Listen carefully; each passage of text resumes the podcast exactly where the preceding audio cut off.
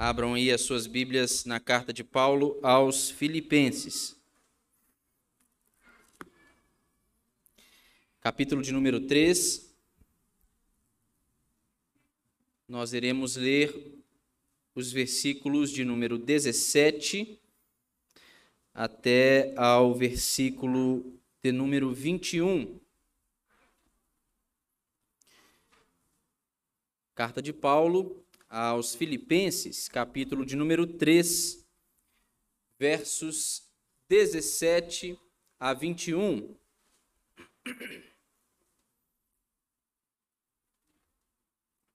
A palavra de Deus nos diz assim: Irmãos, sede imitadores meus e observai os que andam segundo o modelo que tendes em nós Pois muitos andam entre nós, dos quais repetidas vezes eu vos dizia, e agora vos digo, até chorando, que são inimigos da cruz de Cristo. O destino deles é a perdição, o Deus deles é o ventre, e a glória deles está na sua infâmia, visto que só se preocupam com as coisas terrenas pois a nossa pátria está nos céus, de onde também aguardamos o Salvador, o Senhor Jesus Cristo, o qual transformará o nosso corpo de humilhação para ser igual ao corpo da sua glória, segundo a eficácia do poder que ele tem de até subordinar a si todas as coisas. Feche os seus olhos. Nós vamos orar ao Senhor, pedindo que Ele nos conceda a bênção da iluminação para a correta compreensão da Tua palavra. Senhor Deus e Pai, nós louvamos o Teu nome. Louvamos o Teu nome por este dia, pela graça que o Senhor nos concede de nós podermos nos reunir aqui enquanto igreja, família da fé, irmãos, membros de um mesmo corpo, para poder adorar ao Senhor e para poder, ó oh Deus, ouvir a tua voz por meio da tua palavra. Nós cremos que esta palavra que lemos, ela é a palavra autoritativa, infalível, inerrante do Senhor. É a palavra viva do Senhor. E nós pedimos ao Senhor que, uma vez tendo lido estas sagradas letras, que o teu Santo Espírito nos conduza por este tempo à correta compreensão daquilo que o Senhor quer nos comunicar por sua soberana vontade. Senhor, eu te peço pelos meus irmãos, cada um aqui, e aqueles também que nos assistem de suas casas, que a palavra do Senhor possa encontrar lugar nos seus corações. Eu te peço também por mim, ó Deus, por misericórdia, em nome de Jesus, que eu possa ser um instrumento do Senhor para a glória de Cristo Jesus, de modo a edificar e abençoar aqui os meus irmãos presentes e aqueles que nos assistem também de casa. Oh Deus, fale conosco. Fale conosco por meio da tua palavra. Esta é a minha oração em nome de Jesus Cristo, o teu filho. Amém. Amém. Meus irmãos, a cidade de Filipos, ela era uma colônia romana. Ela era como uma espécie de Roma em miniatura, era uma reprodução da cidade imperial em pequena escala. Predominantemente, os cidadãos da cidade de Filipos, eles eram romanos, ainda que muitos nativos ali da cidade de Filipos também vivessem misturados com estes, estes cidadãos de Roma. E uma característica comum a, aos cidadãos romanos era o profundo orgulho que eles sentiam por sua cidadania. Era também o caso de muitos filipenses que tinham esta cidadania romana. Eles desfrutavam dos mesmos direitos que eram comuns aos cidadãos de Roma tais como a isenção de açoites e de prisão, exceto em casos extremos, e também o direito de apelar ao imperador de Roma. A língua que eles falavam ali naquela cidade era o latim. Ah, um, um modo como eles costumavam se vestir era segundo o padrão, a moda de Roma. Ah, as moedas que circulavam ali, elas eram cunhadas com inscrições latinas. Tudo o que dizia respeito à cidade de Filipos era carregado da influência, da cultura e do domínio do Império Romano. O apóstolo Paulo, entretanto, ao escrever aqui os Filipenses e ao empregar a figura de um viajante, ele quer lembrar os seus leitores, os crentes filipenses, que a sua cidadania não é terrena, não é da cidadania terrena que eles devem se orgulhar, pois a pátria deles está nos céus. Paulo, ao escrever esta carta da prisão em Roma, ele instruiu os seus leitores a viverem de modo digno do evangelho de Cristo Jesus. O tema da cidadania aqui, portanto, ele parece ser o pano de fundo deste capítulo 1, no verso 27. Esta cidadania romana do qual os filipenses se orgulhavam era provavelmente o pano de fundo, uma vez que Paulo ele é levado a advertir os seus irmãos ali no capítulo 1, do verso 27 em diante, a viverem em comunidade. O que é comparado aqui, este conceito de comunidade tratado no capítulo 1, é comparado ao conceito de cidadania que agora o apóstolo Paulo trata um pouco mais explicitamente. Ainda que muitos cidadãos filipenses Provavelmente eles se sentissem perfeitamente tranquilos ali na cidade de Filipos, de maneira que alguns deles nem mesmo se arriscariam a se mudar para a cidade de Roma, para poder estabelecer ali a sua morada. Paulo quer lembrar os crentes que, ao contrário dos cidadãos orgulhosos de Roma, eles jamais poderiam se sentir em casa aqui nessa terra. Paulo está escrevendo para aqueles crentes que sabem muito bem que o seu lar, a pátria à qual eles pertencem, a, a, a, ali como cidadãos, ela está nos céus. Eles são passageiros aqui nessa terra. Eles não passam de peregrinos aqui embaixo. O apóstolo Paulo já havia, até esta altura aqui, alertado seus leitores contra a atuação de alguns falsos mestres em meio à comunidade filipense. Entretanto, quando nós lemos esse texto aqui, o inimigo agora mencionado pelo apóstolo, ele é descrito em termos diferentes daqueles que foram empregados neste mesmo capítulo de número 3, no verso 2. Paulo, ele se dirigia a legalistas judaizantes. Porém, Paulo agora ele não fala acerca de cães e de maus obreiros, e sim de homens a quem ele considera como os inimigos da cruz de Cristo. Com a mudança destes termos descritivos aqui do apóstolo, nós concluímos que o apóstolo Paulo ele está a se referir a outro inimigo, a outro tipo de inimigo, e não mais aos legalistas judaizantes. Mas quem então são estes hereges tão perigosos descritos aqui pelo apóstolo Paulo?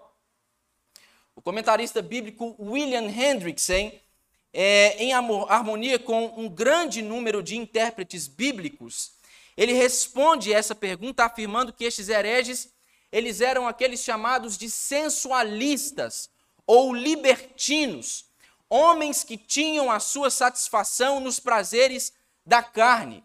Segundo Hendrickson, eles eram glutões, eram grosseiramente imorais e, além de tudo, eles ainda pretendiam ser cristãos. Eles queriam ser identificados como cristãos. Esta explicação, ela demonstra estar em harmonia com a linguagem paulina que aparece em outras partes de seus escritos. Em Romanos, por exemplo, o apóstolo Paulo, ele apresenta uma advertência contra aqueles que praticamos, contra aqueles que dizem pratiquemos males para que venham bens, ou então aqueles que dizem permaneçamos no pecado para que seja a graça mais abundante. Mais à frente, na carta de Paulo aos Romanos, no capítulo de número 16, Paulo vai dizer que esses tais, eles não servem a Cristo nosso Senhor, e sim ao seu próprio ventre. O que se assemelha muito à linguagem aqui utilizada pelo apóstolo Paulo no verso de número 19, o verso 19 do capítulo 3 de Filipenses que nós lemos. Paulo ele escreve então aos seus irmãos filipenses, aqueles a quem no primeiro verso do capítulo 4 ele se refere a eles como a sua alegria e coroa. Aqueles irmãos de quem Paulo nutria saudades, irmãos amados, uma igreja amada pelo apóstolo Paulo. Ele escreve a eles de modo a oferecer a si mesmo como um exemplo a ser imitado. Veja aí o verso de número 17, a primeira parte. O apóstolo Paulo diz assim: Irmãos, sede imitadores meus e observai os que andam segundo o modelo que tendes em nós Paulo se oferece como exemplo aos seus irmãos, não como alguém orgulhoso, não como alguém que acredita reunir as condições necessárias para que diga então que os seus irmãos o imitem. Ao contrário, Paulo faz isso com total humildade e respaldado por tudo o que ele já havia escrito até esta altura. Além do mais, o apóstolo, ele não considera somente a si mesmo como modelo, mas ele faz referência aqui no verso que nós lemos, no verso 17, aqueles que andam segundo o modelo que tendes em nós. Provavelmente, o apóstolo Paulo está aqui a se referir de um modo especial aos seus amados irmãos Timóteo e Epafrodito, cujo exemplo o apóstolo já havia enaltecido pelo fato de ambos, segundo o apóstolo Paulo, se ocuparem com os interesses de Cristo. Nós podemos ver isso lá no capítulo de número 2, dos versos 19 a 30, a recomendação do exemplo de apóstolo, do apóstolo que o apóstolo Paulo faz de Timóteo e Epafrodito. E o que nos dá ainda mais convicção de que o sentimento do apóstolo era um sentimento legítimo e não movido por orgulho é o fato de que Paulo, ele se oferece como modelo a ser imitado, mas ele já havia indicado aos seus leitores o modelo supremo a ser seguido, que é o modelo de Jesus Cristo, também no capítulo de número 2. Paulo faz uso de quatro exemplos a serem seguidos na sua carta aos Filipenses. Paulo não estava aqui se colocando em um pedestal, como se ele fosse um ser perfeito. O que Paulo queria dizer aqui, simplesmente com esta recomendação de si mesmo e daqueles que seguem o seu modelo, é o seguinte: Paulo está a dizer o mesmo que ele diz em 1 Coríntios, no capítulo 11, no verso 1. Sede meus imitadores, como eu também sou de Cristo. É por isso que o apóstolo recomenda a si mesmo como modelo a ser seguido. Então, Paulo prossegue e, profundamente emocionado, ele insiste em seu apelo urgente, dizendo: Veja o verso de número 18. Pois muitos andam, andam entre nós, dos quais repetidas vezes eu vos dizia, e agora vos digo, até chorando, que são inimigos da cruz de Cristo. A vida desses que andavam a, em meio à igreja filipense, querendo se passar por cristãos, por si só desmentia a confissão que eles faziam com seus próprios lábios. Estes homens, estes inimigos da cruz de Cristo, eles enganavam a si mesmos. Mas não somente isto, e esta é a preocupação aqui do apóstolo Paulo. Eles exerciam uma influência negativa naqueles que os ouviam. Eles impediam os incrédulos de chegarem à fé. O seu modo de vida desonrava a Deus e comprometia o testemunho da igreja. Paulo se refere a, este, a estes inimigos da cruz de Cristo como sendo muitos. Haviam muitos deles ali na igreja filipense. O que, entretanto, não significa que estes inimigos da cruz, estes libertinos, eles eram pessoas em posições elevadas dentro da igreja. Isso não significa que estes libertinos ocupavam papéis de liderança na comunidade. Do contrário, o apóstolo Paulo ele não teria elogiado a igreja filipense com tanto entusiasmo. Mas mesmo assim, esses hereges constituíam uma verdadeira ameaça à igreja filipense. Eu quero aqui abrir um parênteses com os irmãos para nós fazermos algumas considerações. Nós precisamos nos lembrar que Paulo ele havia sido perseguidor da igreja. Portanto, Paulo ele tinha conhecimento do tipo de perigo que estas perseguições elas poderiam significar para os cristãos. Entretanto, o que é importante nós considerarmos aqui é o modo como o apóstolo Paulo se portava frente a tais perseguições. Fosse frente às prisões, ou aos açoites, ou mesmo em face da morte, mesmo diante do risco de morte. Paulo ele tinha por certo que nenhuma perseguição, por mais severa que ela viesse a ser, ela poderia de fato significar um perigo real para a causa do evangelho. Entretanto, em contraste com, com esta questão da perseguição, o apóstolo ele se posicionava firmemente no combate aos falsos ensinos, percebendo nestes ensinos, neste sim, um perigo verdadeiro para a igreja de Cristo. É por isso que Paulo entendia que era preciso fazê-los calar. Era preciso combater rigorosamente toda e qualquer falsa doutrina que não fosse segundo o evangelho de Cristo Jesus. Paulo não temia as perseguições, não as encarava como sendo um prejuízo para a igreja, ou como significando um perigo real para a igreja. Entretanto, quando Paulo olhava para qualquer falso ensino, aí o cenário mudava. A referência aqui, nestes primeiros versos, ao modo de andar, Paulo vai dizer o que? Sede imitadores meus e observai os que andam segundo o modelo que tendes em nós. E no verso 18 ele vai dizer: Pois muitos andam entre nós. Esta referência ao modo de andar, ela tem origem na ideia popular no velho mundo, do, do velho mundo segundo a qual a conduta humana ela é semelhante a uma jornada. Quando nós encaramos nos versos de número 17 e 18 os dois modelos aqui apresentados, nós precisamos responder uma pergunta, meus irmãos. Qual é o modelo que nós estamos seguindo?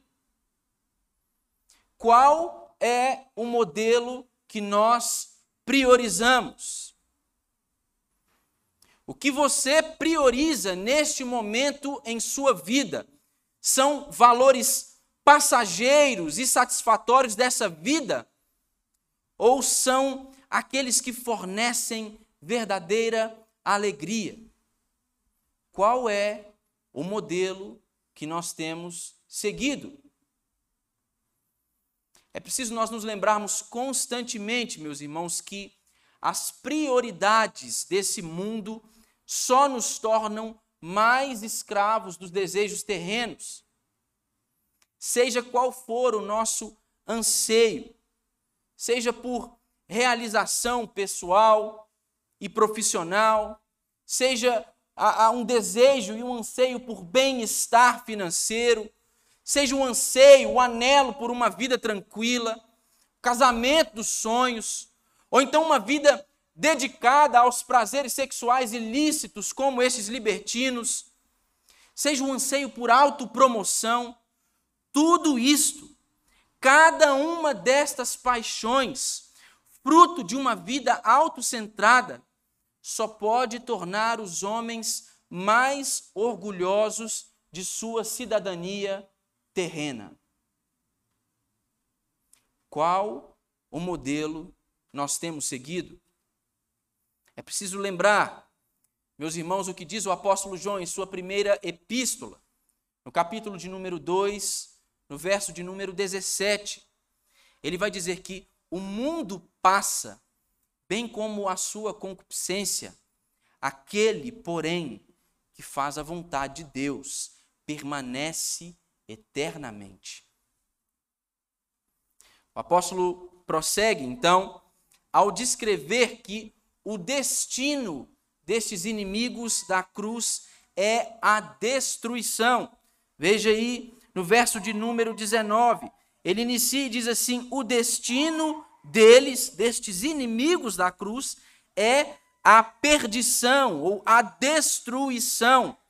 E destruição aqui não significa aniquilamento, mas significa a, a, o, o peso eterno do juízo de Deus e da condenação divina sobre estes homens. Este é o salário conquistado pelos seus pecados. E o apóstolo Paulo vai continuar aí no verso 19. Ele vai dizer que o Deus deles é o ventre e a glória deles está na sua infâmia, visto que só se preocupam com as coisas terrenas. A conduta destes homens imorais aqui é o indicativo da identidade deles. Eles eram inimigos da cruz por amarem mais a este mundo por terem as suas mentes voltadas para as coisas terrenas. A conduta destes homens era autoindulgente. Eles se gloriavam naquilo de que eles deveriam se envergonhar. Paulo vai deduzir que tal conduta, então, é indigna dos cidadãos do céu. Quando ele vai prosseguir dizendo aí, no verso de número 20, veja só: Pois a nossa pátria está nos céus. Os filipenses eles consideravam Roma a sua terra natal.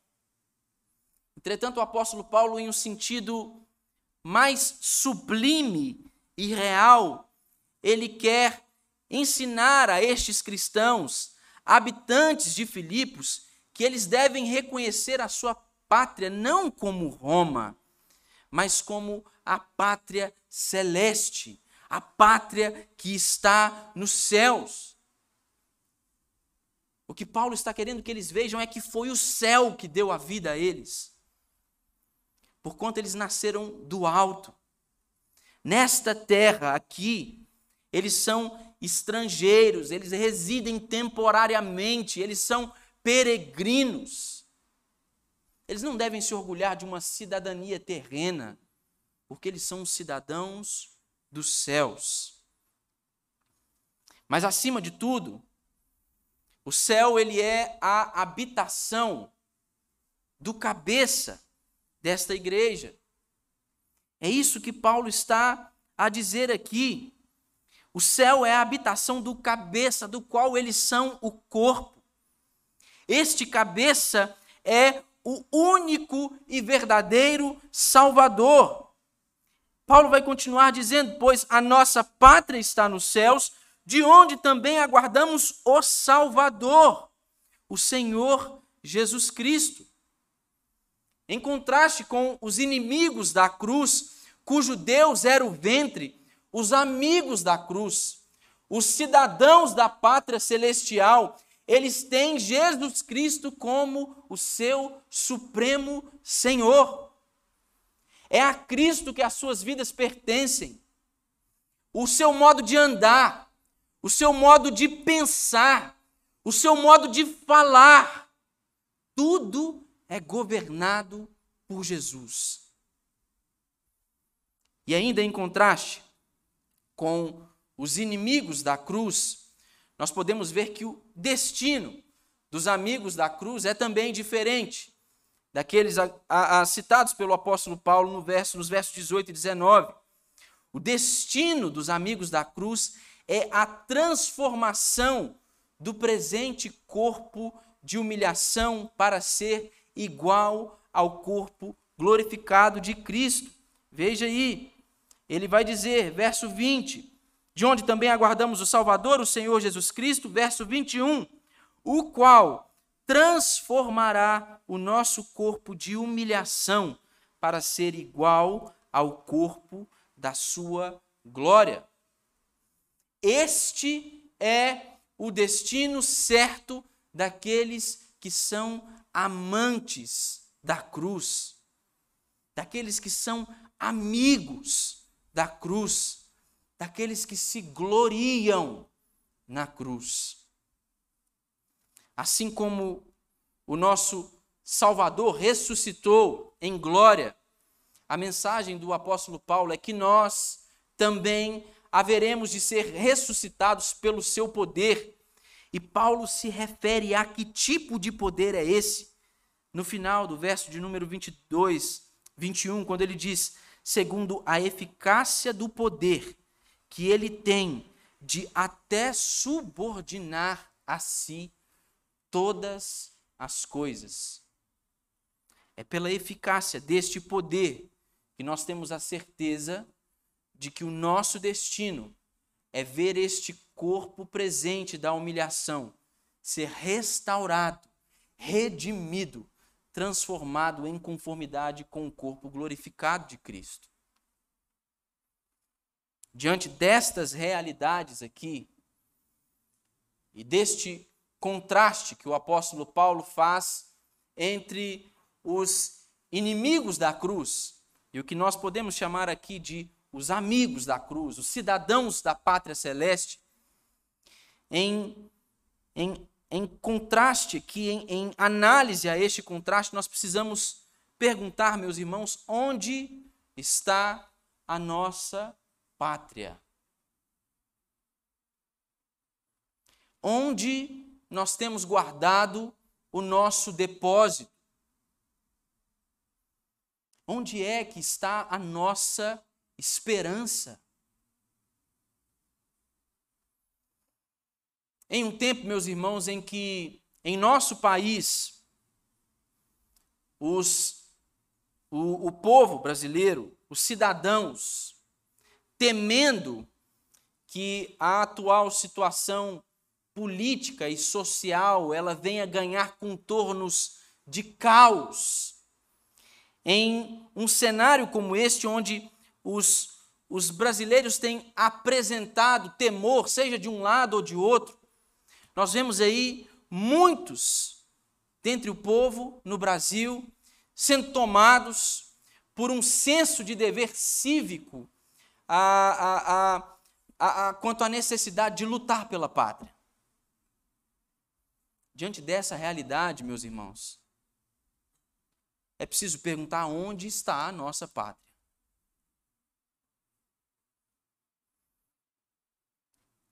Será que você tem sido consumido com os desejos terrenos? Será que você tem sido afligido com o temor de um amanhã incerto? Será que você tem sido tomado por, por um profundo senso de pertencimento a este mundo? Qual é a bandeira que você tem erguido? Onde está a nossa pátria, meus irmãos? em um tempo onde, por causa de todo esse embate, esse debate político, muitas igrejas, na figura de seus líderes, tornaram os seus púlpitos, ao invés de um lugar sagrado para a proclamação do Evangelho, um palanque político, é preciso perguntar: onde está a nossa pátria?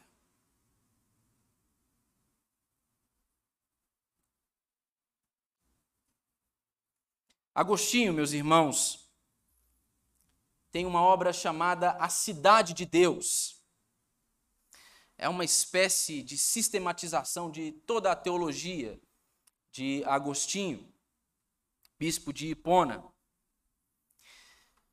Nesta obra Cidade de Deus, Agostinho ele estabelece um contraste. Um contraste entre o que ele chama a cidade de Deus e a cidade dos homens. E em sua primeira representação dessa cidade, Agostinho vai fazer referência aos primeiros homens gerados na face da terra. Não a Adão e Eva, mas aos primeiros gerados por aqueles criados por Deus. No caso, Caim e Abel. E Agostinho vai apontar a característica de Abel, que segundo ele é o representante da cidade de Deus. Abel, segundo Agostinho, é o primeiro de muitos peregrinos nesta terra que ainda estariam por vir. Enquanto Caim era um representante da cidade dos homens, que quando matou o seu irmão, a primeira coisa que fez, tendo sido amaldiçoado por Deus, tendo sido levado a fugir e ser perseguido, foi edificar uma cidade. Então Agostinho vai dizer que os homens da cidade de Deus, os cidadãos da cidade de Deus, eles não constroem cidades neste mundo. Eles são peregrinos. Eles estão caminhando rumo ao lar celestial. Mas ele vai dizer que, assim como Caim e todos os que sucederam a Caim, os representantes da cidade dos homens, eles edificam cidades para si mesmos porque eles encaram esta terra, este mundo, como a sua morada eterna.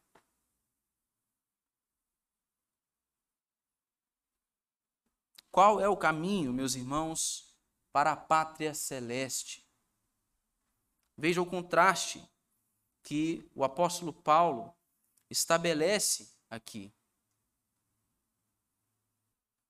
Enquanto uns renegam a cruz e todo o sofrimento que ela comunica e traz consigo, mas até mesmo a sua sublime mensagem de redenção. Outros, eles se agarram a esta cruz. Enquanto uns, os inimigos da cruz, eles são tomados por um sentimento de autoindulgência, os cidadãos celestes, eles são tomados por um sentimento de abnegação. Qual é o caminho para a pátria celeste, meus irmãos? O caminho é a cruz. O caminho é a cruz de Cristo. Portanto, se você, se você e eu consideramos os céus como sendo a nossa pátria eterna, nós devemos considerar também a cruz como sendo o nosso passaporte. É preciso nos agarrarmos à cruz. É preciso sermos amigos da cruz. É preciso sermos amantes da cruz é preciso nos gloriarmos na cruz. Onde está a nossa pátria? A nossa pátria, meus irmãos, ela está nos céus.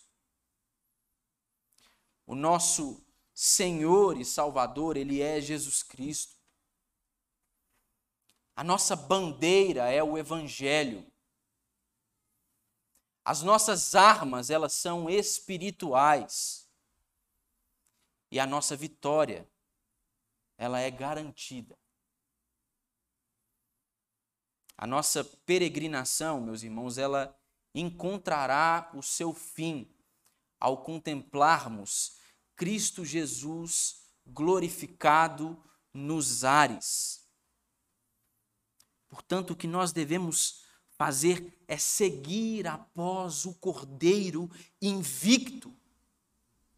O que é preciso fazer é permanecer firme, fiel, até que cheguemos em nossa a nossa pátria amada, a nossa tão sonhada cidade celestial.